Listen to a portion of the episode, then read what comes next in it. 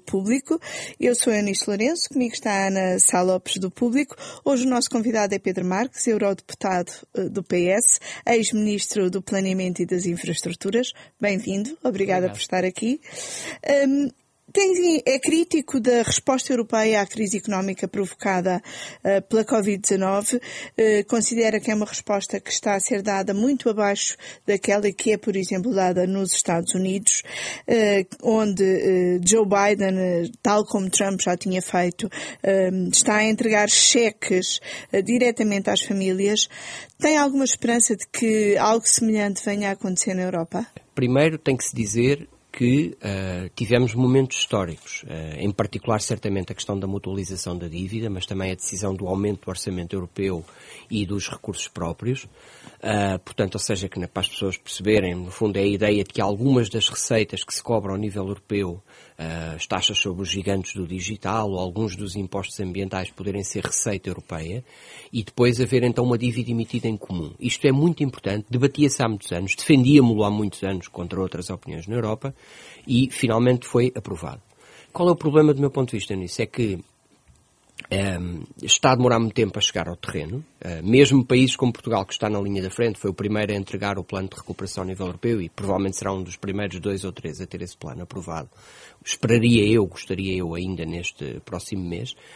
Um, ehm, mesmo Portugal dizia, ainda não viu esses recursos, esse dinheiro europeu do, da bazuca ainda não chegou cá a Portugal, porque o processo europeu é muito lento e, sobretudo, quando chegar, chega para uma dimensão de mudança estrutural que faz falta, a tal descarbonização, a digitalização, a resiliência do país, a melhoria até do Serviço Nacional de Saúde, portanto, tudo muito importante, certamente, mas faltou a dimensão da urgência que os americanos, como disse bem, implementaram. E é isso que eu defendo. Acho que a Europa devia uh, ah, um, devia fazer a parte da urgência, como é normal, primeiro tratava da parte da urgência e depois então tinha a e tal é parte é de mudança estrutural. Isso aconteceu aqui na Europa um bocadinho com dinheiro dos orçamentos nacionais, mas não tem comparação com o que os americanos fizeram. Os americanos fizeram com, uh, eu diria, com cada vez que fizeram uma entrega de um cheque desses às famílias uh, eu, americanas, fizeram provavelmente o que vai fazer a bazuca. Portanto, é, é um, ou melhor, os três cheques no conjunto conjunto, melhor dito, fazem tudo o que a Bazuca fará e depois ainda vem o plano do presidente Biden, em cima um novo plano então para a transformação estrutural que está agora a ser preparado para implementação. Mas primeiro trataram da urgência. Portanto, a minha proposta, que gostaria que continuasse a ser debatida e, repare, eu vejo responsáveis do Banco Central Europeu, como vejo o Presidente Macron em Conselhos Europeus, a dizer a resposta europeia provavelmente tem que ser vitaminada, tem que ser acrescentada.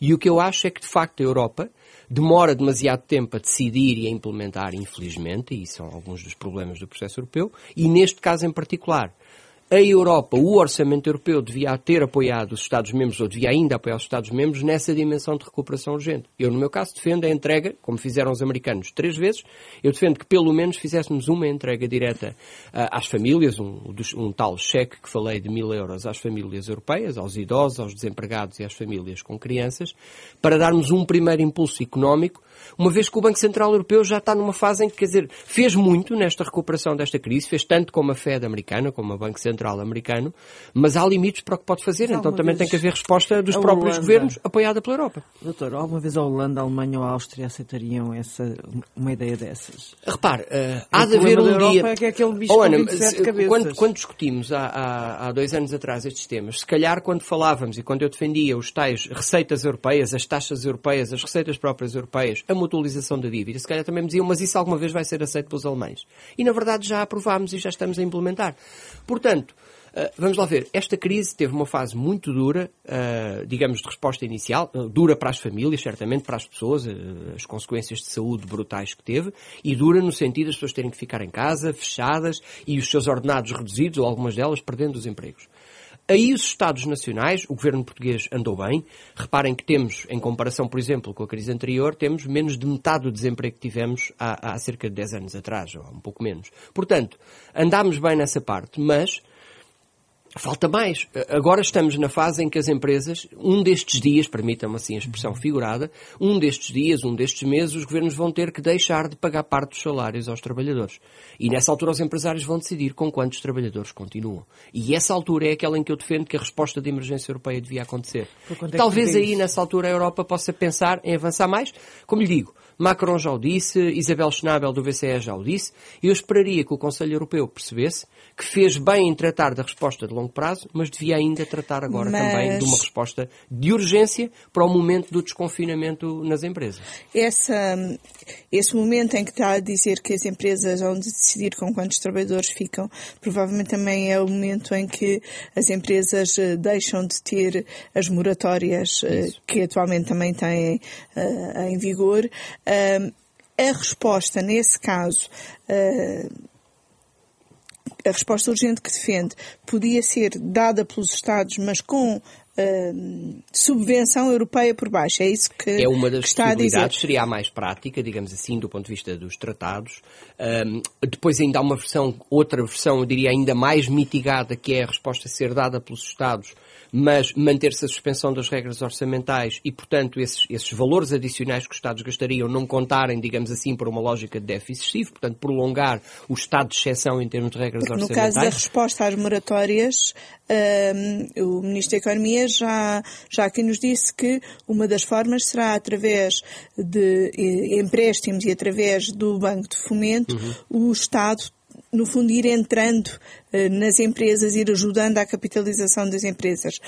O Estado também devia ajudar à capitalização das famílias. É, é o que penso. Ou seja, há de facto essa dimensão das empresas que pode ser feita com o Banco de Fomento, que pode ter um papel nisso o Banco Europeu de Investimento também. Portanto, há respostas europeias que não ficaram aprovadas uh, totalmente na, na, neste pacote europeu, digamos, de apoios, mas que podiam ser ainda ativadas.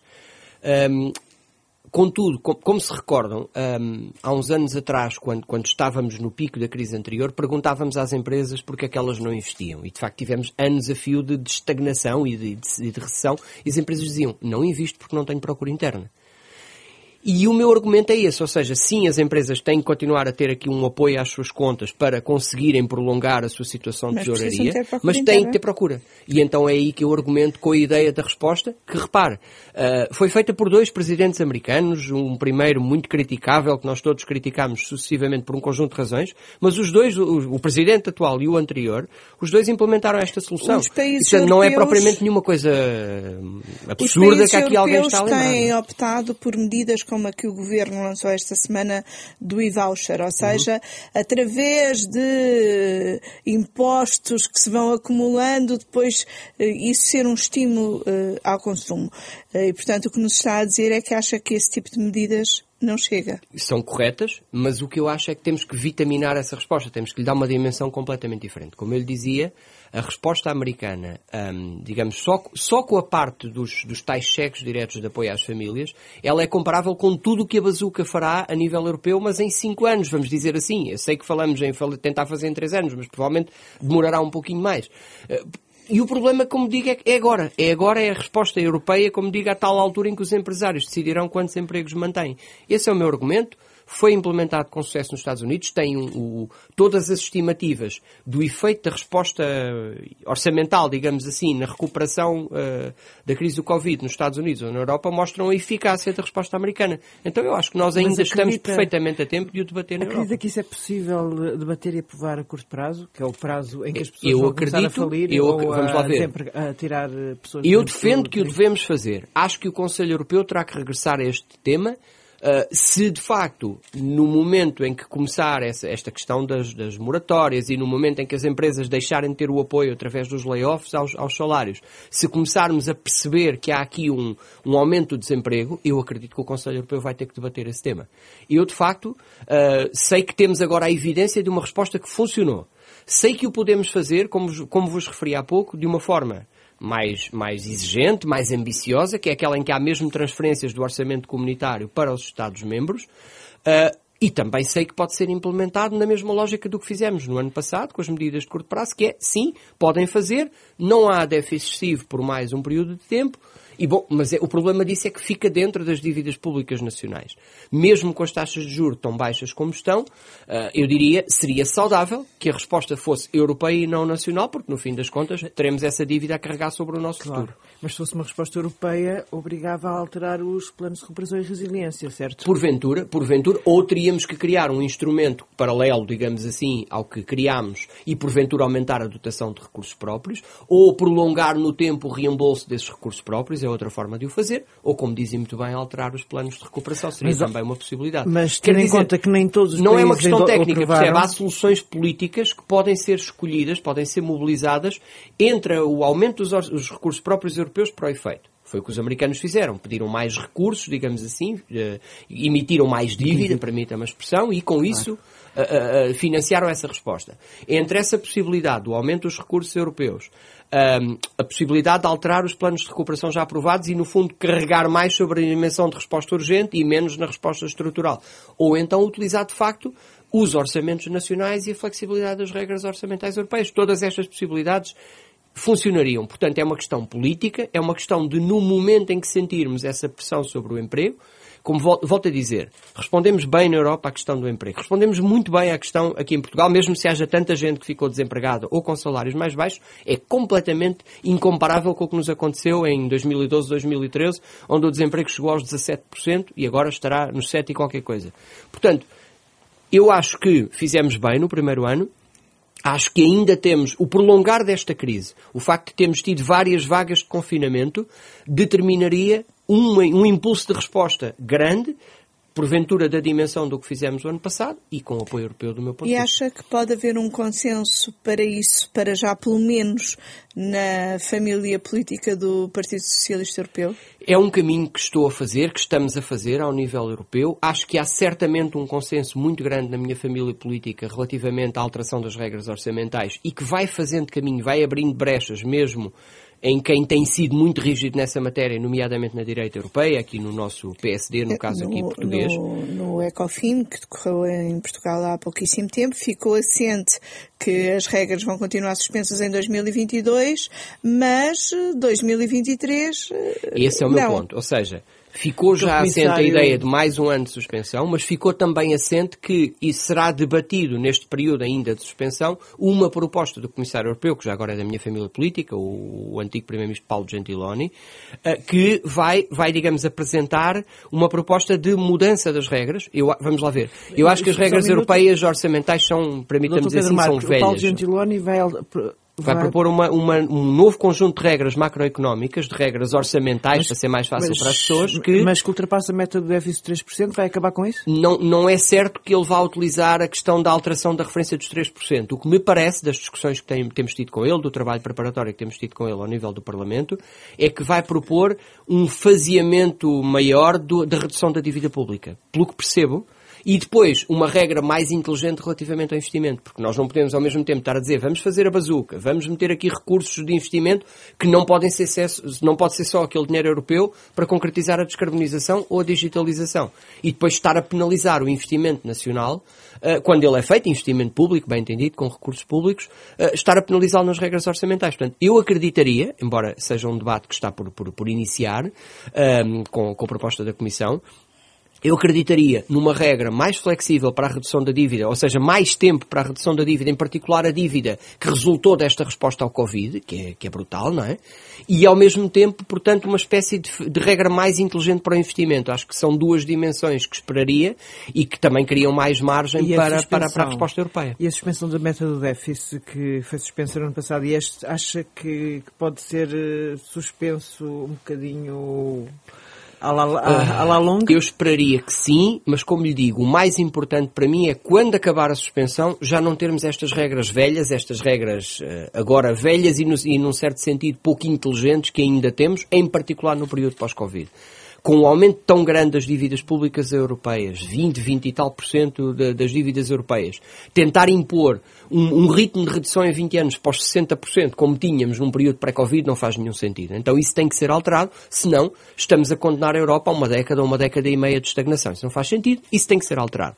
Portanto, primeiro, acho que a suspensão não tem que necessariamente acabar em 22, depende da recuperação económica de facto, e segundo, quando regressarmos, devíamos regressar com regras ajustadas ao pós-Covid e não regressar um, a regras velhas num mundo completamente novo. Isso Desculpa, faz, muito E olhando para o panorama político europeu, acha possível estabelecer consensos eh, sobre esses assuntos a médio acho, prazo? Acho que temos uma janela de oportunidade que é, e estará muito dependente do, do, do, resultado das eleições alemãs, porque é completamente impossível saber neste momento quem, quem, quem, quem formará a próxima governação alemã, mas acho que temos uma janela de oportunidade, no fundo, curtinha, é verdade, estreitinha, entre as eleições alemãs e as eleições francesas, diria. Na sua saída para o Parlamento Europeu, deixou as funções executivas de Ministro do Planeamento e das Infraestruturas e, com isso, eh, livrou-se, entre aspas, de um dossiê que se tornou ainda mais complicado com a pandemia, que é o dossiê uh, da TAP. Uhum.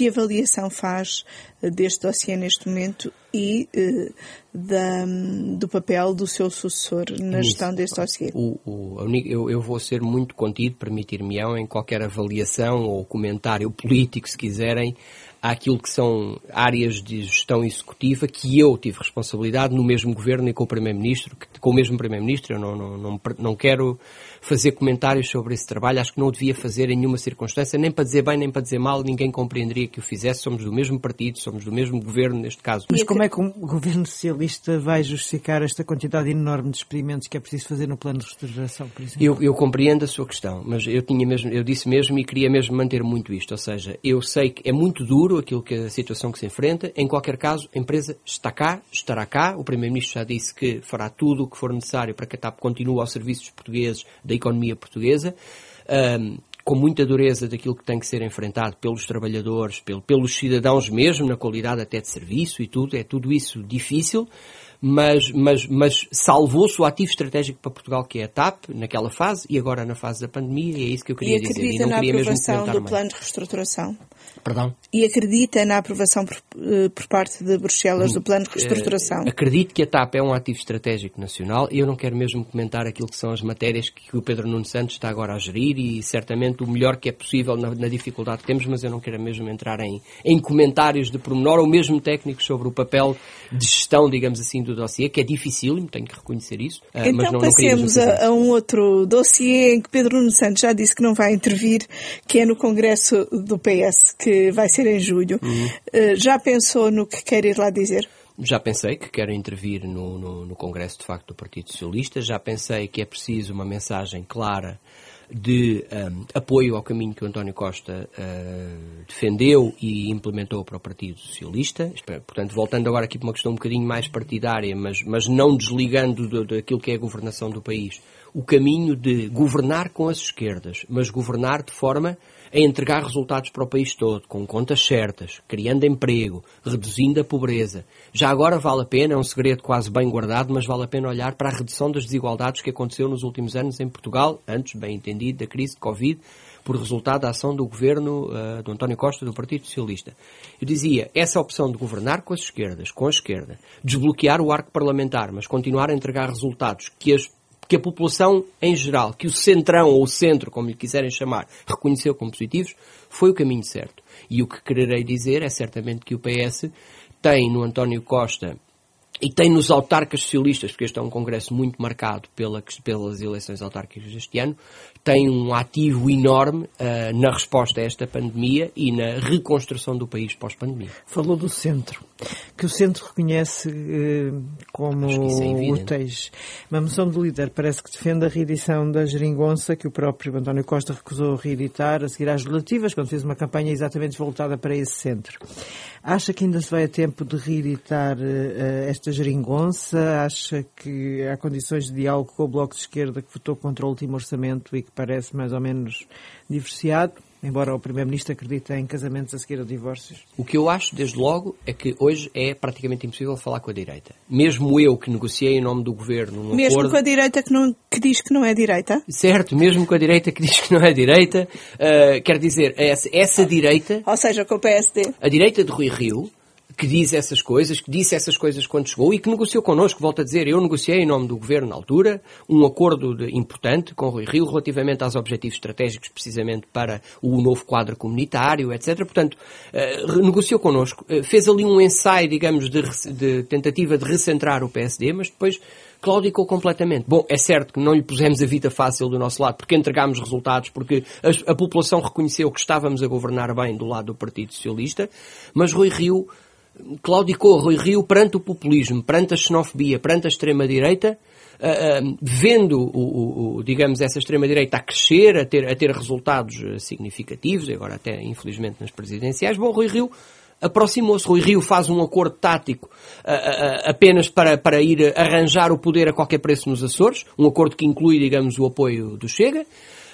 Bom, e agora já disse coisas inenarráveis como podemos fazer acordos com o Chega, depois temos é que lhe estabelecer umas linhas vermelhas ao que eles querem que aconteça. Portanto, isto de tudo tem sido. Agora esta presença nesse Congresso das Direitas que foi revivalista do Estado Novo, portanto, isto deu, deu para tudo. Deu para uma direita com quem de facto agora é muito difícil conversar, para não dizer completamente impossível. Portanto, de facto, é preciso continuar a governar. Os portugueses pedem-nos que continuemos a governar e pedem-nos esmagadoramente em todas as sondagens que têm publicado, uh, dizem-nos claramente que favorecem esta solução de um governo do Partido Socialista com apoio à esquerda. O Partido Comunista, objetivamente, foi mais previsível, digamos, teve talvez mais, mais atenção à situação de crise que enfrentamos, à crise do Covid, e continuou a apoiar a solução política nesta fase. Uh, acho que tem feito bem uh, o seu papel, nomeadamente agora nesta questão de ser exigente com a execução do Orçamento do Estado. Muito bem, sim senhor, é assim, as medidas estão aprovadas, são para implementar corretamente.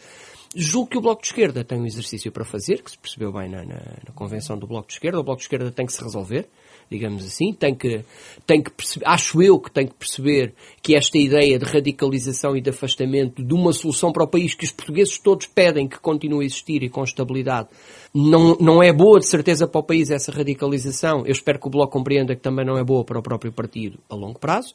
E julgo que os sinais que o António Costa dá corretamente, mesmo em áreas tão difíceis e talvez aquela que foi mais difícil e que determinou o afastamento do Orçamento de Estado, que é a questão da legislação laboral, espero que o Bloco de Esquerda reconheça que, com o tipo de mercado de trabalho que temos em Portugal, uh, em que o nível de desproteção mais significativo está verdadeiramente é nos jovens, nos trabalhadores das tais plataformas digitais. É aí que as pessoas hoje têm condições de trabalho muito difíceis. E foi também aí, curiosamente, que ao longo da legislatura da geringonça, digamos, foi aí que se conseguiram ganhos muito significativos. Na questão dos contratos a prazo, dos motivos para contratar a prazo, etc. Portanto, houve alterações importantíssimas, já para não falar dos salários mínimos e tudo isso.